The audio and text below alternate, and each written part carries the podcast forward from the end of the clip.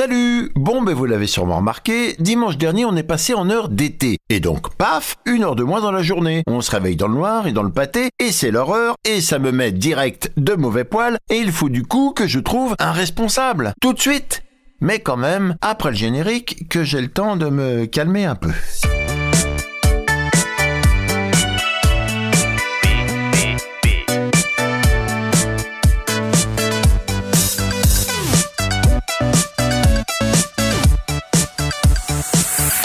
Bon alors, ce responsable initial du changement d'heure serait le constructeur britannique William Willett en 1907. Eh oui, 1907 En effet, dans sa brochure The West of Daylight, le gaspillage de la lumière, l'ami William propose que les horloges soient avancées de 80 minutes en 4 étapes incrémentielles en avril et inversées de la même manière en septembre. Les soirées resteraient alors légères plus longtemps, augmentant le temps de récréation de la lumière du jour et permettant également d'économiser 2,5 millions de livres sterling en coût d'éclairage. Bah, ça c'est super. Alors cette proposition, quoique soutenue par des membres du Parlement, dont le jeune Winston Churchill, Et ça oui, vous le connaissez. ne fut pas suivi d'effet. Ce sera l'Allemagne qui sera la première à instaurer le changement d'heure le 30 avril Et là, devinez Eh ben, vous avez pas trouvé. 1916, suivi par le Royaume-Uni le 21 mai 1916, puis par la France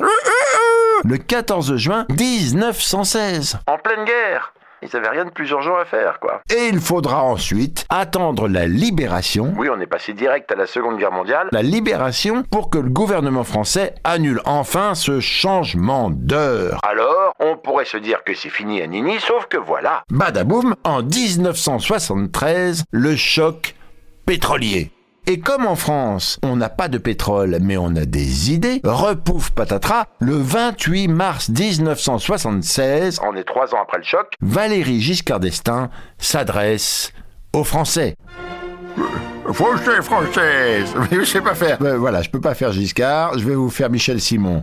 Il est donc sage, oui, de renforcer notre marge de sécurité collective en modérant dès à présent nos consommations individuelles. J'indique par exemple que nous serons conduits à fixer une heure d'été pour mieux faire coïncider le jour et la journée. Bon ben voilà, en tout cas, l'heure d'été, c'est reparti. Reparti, reparti, reparti. Pi, pi, pi. Le changement d'heure n'a pas bonne presse. Non, non, non, non, non, non, non. Déjà, l'effet du changement d'heure sur la consommation d'énergie est controversé. La baisse de la consommation pour l'éclairage serait compensée par l'augmentation des besoins de chauffage le matin au début du printemps. Et puis, changer d'heure pose des problèmes de santé, selon le docteur Mark Schwab. Changer l'heure provoque entre autres des troubles de sommeil et de l'attention. Ils se ressemblent tous, là, mes bonhommes, mais c'est bien. Les enfants et les personnes âgées sont particulièrement touchés et ont du mal à s'adapter aux nouveaux horaires. Et si Schwab, le docteur, dit ça, c'est parce que l'avancement de l'heure retarde la sécrétion de la mélatonine, l'hormone du sommeil, réduit le temps de sommeil donc et augmente le nombre et la gravité des accidents cardiaques. Pendant au moins 7 jours après le changement d'heure. En France, le retour à l'heure d'hiver entraîne également un pic d'accidents pendant environ une semaine. Notamment en fin de journée où le surcroît atteint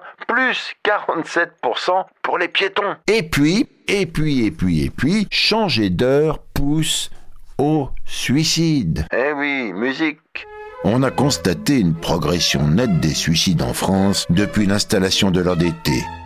Voilà. Fin de la musique. Et puis, changer d'heure, c'est mauvais pour mon bol de lait du matin. Parce que les changements d'heure ont également une incidence notable sur les animaux domestiques. Le changement d'heure de la traite perturbe profondément les vaches laitières. Oui, parce que les autres, elles s'en foutent. Et il s'ensuit toujours une baisse de production et surtout du stress dont il est largement démontré qu'il altère la qualité du lait. Hein? CQFD dans le pi.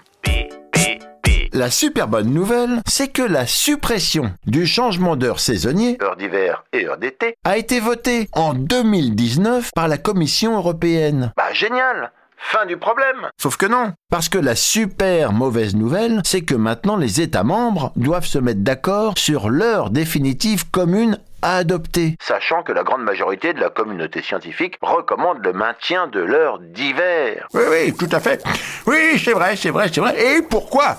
Eh oui, et pourquoi? Eh bien, chers auditeurs, si on en venait à maintenir l'heure d'été toute l'année, hein, imaginons, le réveil en hiver et le coucher en été serait bien plus difficile. Au jour le plus court de l'année, le 21 décembre, le soleil se lèverait à Paris à 9h41 au lieu de 8h41 à l'heure standard ou heure d'hiver. Et ce lever du soleil très tardif en cette saison hivernale aurait un impact néfaste, hein, je répète, néfaste, mauvais, pas bon, sur la santé des Français. Le réglage, le réglage de notre horloge biologique se faisant aussi par j'arrive pas à lire, se faisant aussi par l'exposition à la lumière. Voyez-vous? Non, pas vraiment, mais je suis d'accord. Hein Et puis, merci. Non, pas vraiment, mais... On parle d'heures, on parle d'heures, et du coup, là, je me demande depuis quand on divise nos jours en 24 heures? Bah oui, depuis quand Alors, pas de panique, les amis, je cherche, hein, je pianote, je cherche. Hein. Ah alors je vois là que la division du jour en 24 heures remonte aux Sumériens. Et là on parle d'il y a 4000 à 5000 ans. Donc il y a les Sumériens, et puis après, il y a les Grecs, les Romains, blablabla, blablabla. Voilà, on passe direct au Moyen Âge. Au Moyen Âge, où les heures étaient beaucoup plus flexibles qu'aujourd'hui, puisque réglées sur les saisons. Là, vous ne comprenez rien, moi non plus pas vraiment. Alors j'explique.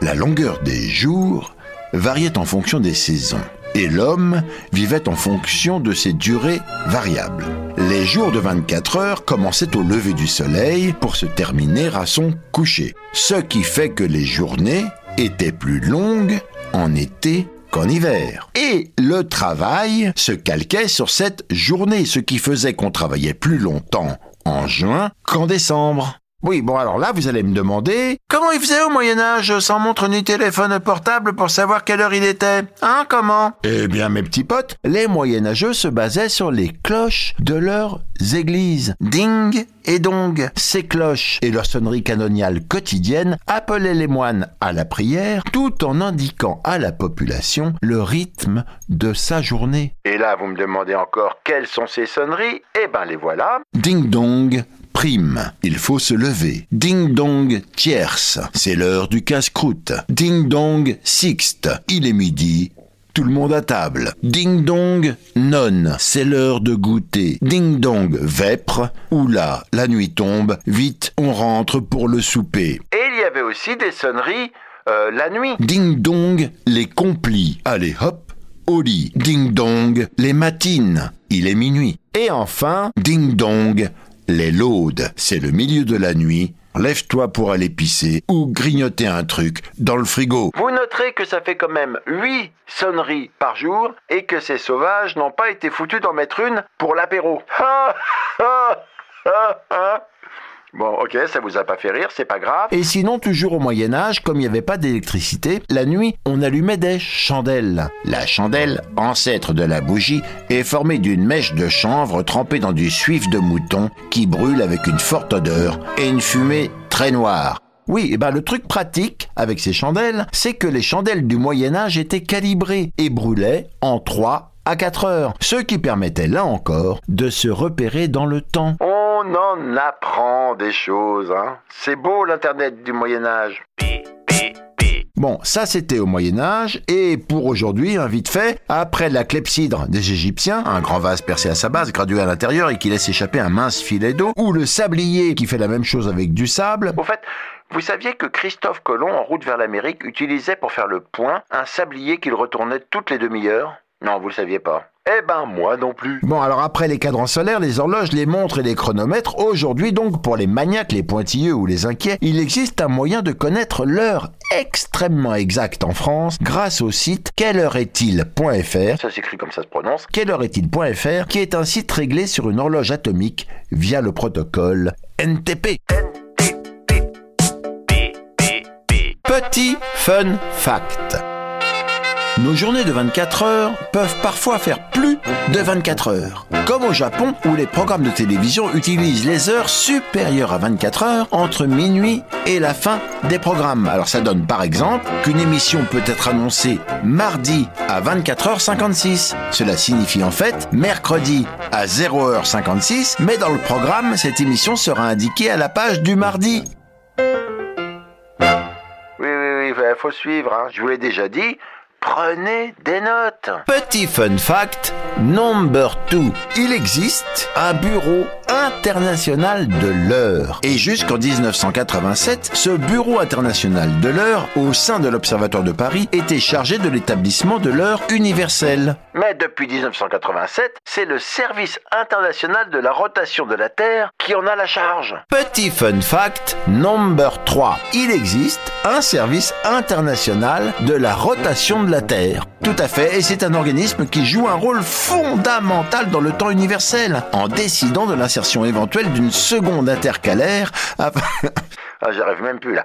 Une seconde intercalaire afin que celui-ci soit gardé en concordance avec la rotation de la Terre qui est soumise à des variations irrégulières en plus de sa tendance générale à ralentir. La Terre ralentit. Eh oui, il n'y a pas que nous. Voilà. Ah, ah, la suite. Bon, là-dessus, ce serait assez chic et valorisant pour moi de conclure, d'accord avec Einstein, en affirmant que le temps est une constante invariable, ou alors un flux linéaire non spatial, un point fixe qui fait bouger l'espace. Seulement voilà, pour moi, comme pour tout le monde, la notion de temps est très difficilement imaginable et toutes mes tentatives de comprendre le temps me laissent avec de solides migraines et un sentiment déprimant de finitude qui ne peut se soigner qu'au carpe diem. Voilà, tempus fugit, le temps fuit, il ne me reste que quelques secondes. Blesse, la dernière tue. Pour vous donner rendez-vous la semaine prochaine dans PPP. PPP, pourquoi? Parce que personne ne peut lire, écouter ou voir tous les trucs de dingue qu'on trouve sur Internet. Allez, salut